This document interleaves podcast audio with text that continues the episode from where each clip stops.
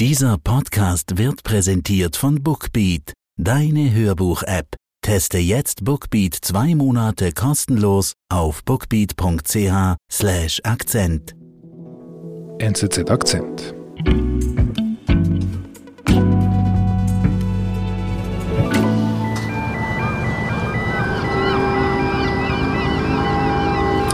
Wir sind in Ust-Luga, das ist ein russischer Ostseehafen und es herrscht dort emsiges Treiben.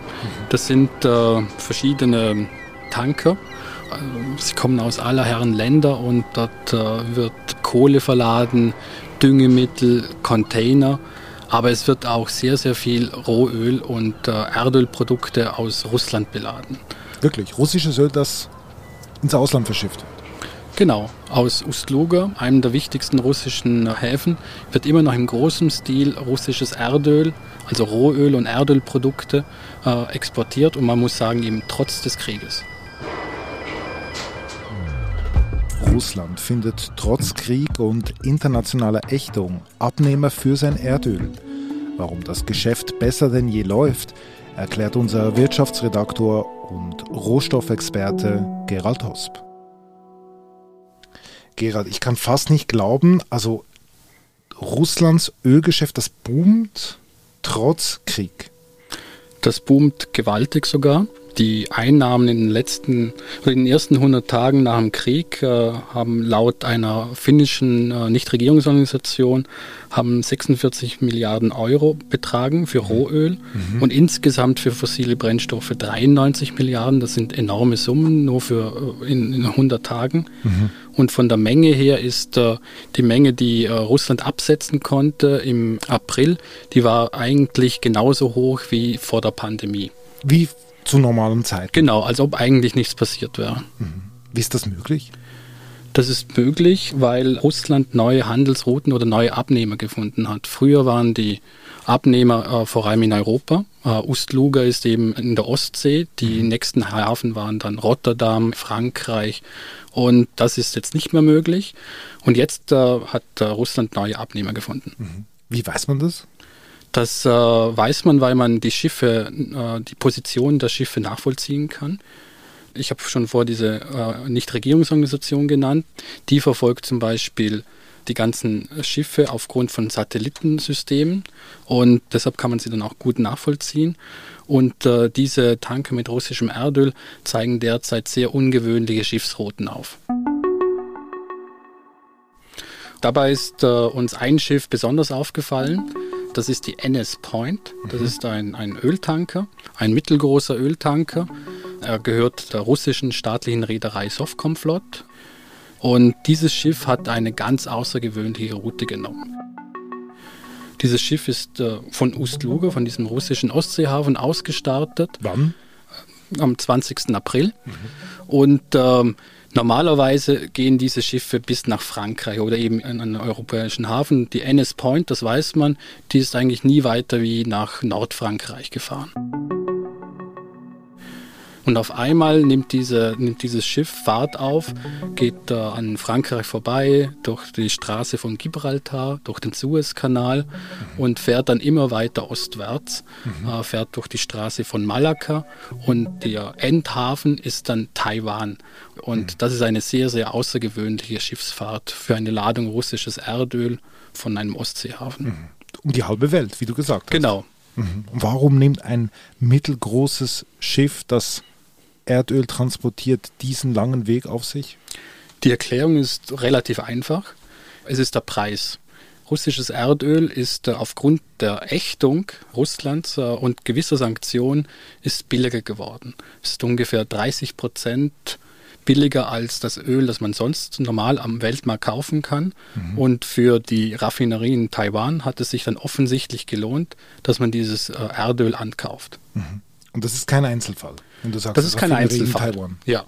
Es ist vielleicht die, die Raffinerie in Taiwan oder die Route nach Taiwan ist vielleicht wirklich sehr außergewöhnlich, aber dass äh, mehr russisches Erdöl nach Asien gekommen ist, das ist, äh, das ist jetzt äh, sehr, sehr üblich geworden. Mhm. Und einfach, um das nochmal zu rekapitulieren, es lohnt sich, diese Riesenstrecke auf sich zu nehmen, einfach weil dieses russische Öl so sportbillig ist. Genau. Und wenn du sagst Asien, also ich nehme an China, oder? Das von Anfang an hieß es immer, die Chinesen kaufen russisches Öl. Die Chinesen äh, haben vorher schon viel russisches Erdöl abgenommen, aber über eine Pipeline. Und sie, sie haben ein bisschen was gesteigert, also sie nehmen ein bisschen mehr Erdöl als früher ab, aber der eigentlich große Abnehmer oder die große Veränderung in Asien, das ist Indien. Indien. Indien. Und das ist äh, doch erstaunlich. Äh, früher war das überhaupt kein Kunde von russischem Erdöl. Mhm. Und äh, jetzt haben sie sehr, sehr stark zugelegt. Mhm. Äh, Gibt es da Zahlen? Im Februar war ungefähr die Einfuhr von, von Erdöl nach Indien, betrug, russisches Erdöl betrug ungefähr 1%. Mhm. Und jetzt sind es auf einmal 18% geworden. Das okay. ist ein enormer Anstieg. Okay. Und das können wir auch nachvollziehen, wieder mit einer Schiffsroute. Mhm, ähm, wir haben die Eurovision nachvollzogen oder die Fahrt der Eurovision. Sie ist auch äh, von Ust-Luga, von diesem Ostseehafen äh, in Russland, am 26. April losgestartet. Ist dann eben auch rund um Europa, durchs Mittelmeer, Suezkanal und äh, ist dann ähm, gelandet äh, in Sika. Sika ist ein indischer Hafen an der, an der Westküste von Indien. Mhm. Und bei Sika liegt eine Raffinerie von Reliance Industries, das ist ein großes Konglomerat in Indien. Und diese Raffinerie gilt als die größte Raffinerie der Welt.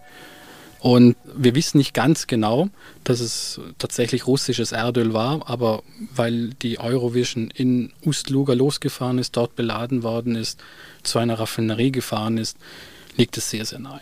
Okay, und was passiert denn dort? In dieser Raffinerie in Sika oder bei Sika äh, wird dann eben dieses Rohöl verarbeitet und das Besondere ist natürlich, dass am Schluss man nicht mehr weiß genau, welches Rohöl verarbeitet worden ist. Äh, am Schluss kommt eben Diesel, Benzin, irgendwas heraus und die Herkunft äh, des Rohöls oder des Rohmaterials ist dann nicht mehr nachvollziehbar. Also das heißt, es kommt als russisches Rohöl an und kommt als indisches Benzin raus. Genau, wird verarbeitet in Indien und ist dann ein indisches Produkt, das dann wieder weiterverkauft werden kann. Also das heißt, dieses Etikett Russland verschwindet in dieser Raffinerie. Genau. Okay. Wir sind gleich zurück. Sommerzeit ist Hörbuchzeit und mit Bookbeat ist Hörbuchhören so leicht wie noch nie. Mit über 500.000 Titeln gibt es in der Bookbeat-App für jeden die passende Geschichte. Alle Hörbücher auf dem Smartphone oder Tablet unbegrenzt abrufbar, jederzeit. Mit dem Rabattcode Akzent können Hörerinnen und Hörer Bookbeat jetzt zwei Monate lang gratis testen auf bookbeat.ch slash Akzent.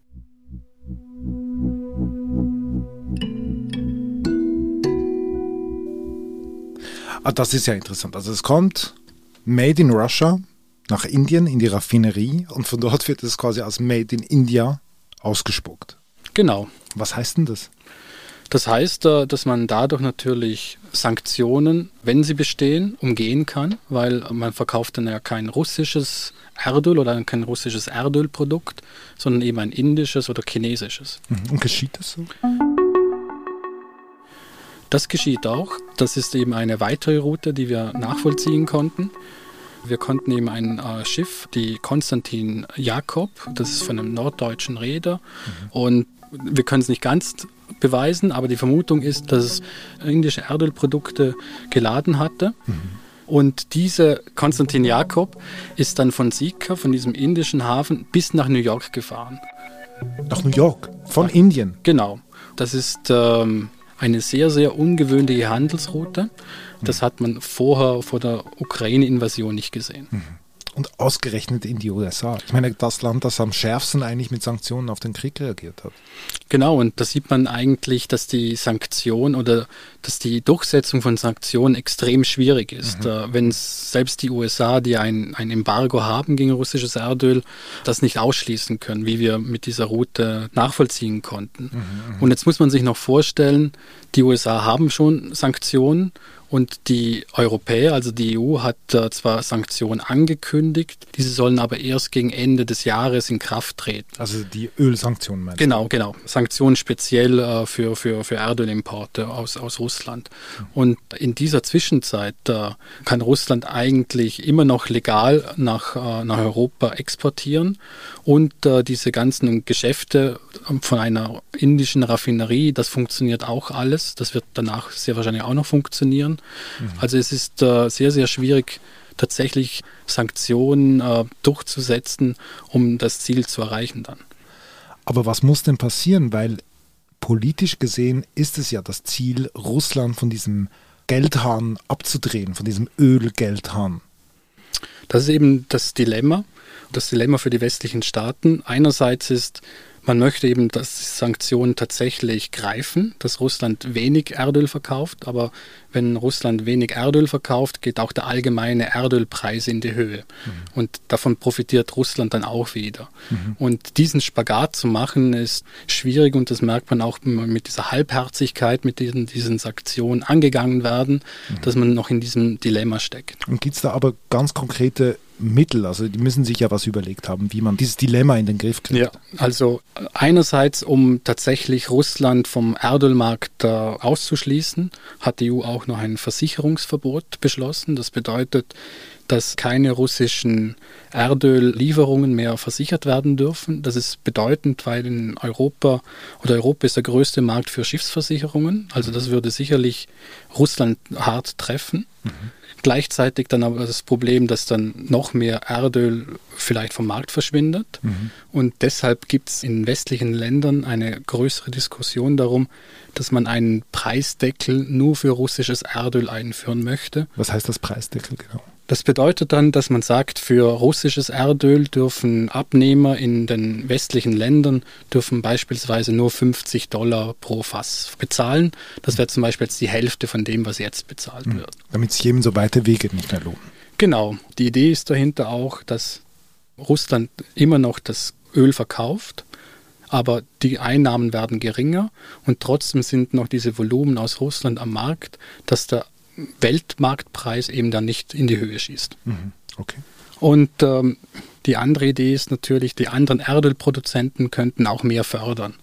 Und das würde auch bedeuten, dass der Erdölpreis dann, dann runtergeht. Mhm. Es ist nur relativ schwierig, äh, wer könnte tatsächlich noch viel fördern. Äh, es sind vielleicht die USA, aber hier sieht man auch Grenzen. Es wäre dann Saudi-Arabien. Es sind derzeit Iran und Venezuela sanktioniert. Okay. Das wären leichte Mengen, die wieder auf den Markt kommen könnten. Aber es sind schwierige Kunden für den Westen. Schwierige Kunden, gute Bezeichnung. Ja. Also ein bisschen die Bad Guys. Genau, ja. Okay. Also wenn ich dir da so zuhöre, gibt keine einfache Lösung. Nein, äh, man sieht, man muss Kompromisse schließen. Und äh, die Amerikaner machen das teilweise. Präsident Biden besuchte Saudi-Arabien und äh, das sind die Art von Kompromissen, die man machen muss. In Kriegszeiten. Genau.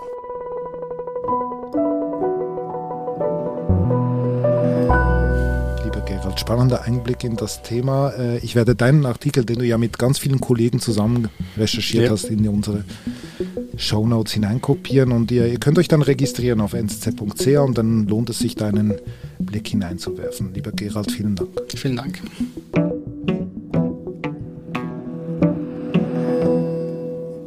Das war unser Akzent. Produzentin dieser Folge ist Marlen Oehler. Ich bin David Vogel. Bis bald.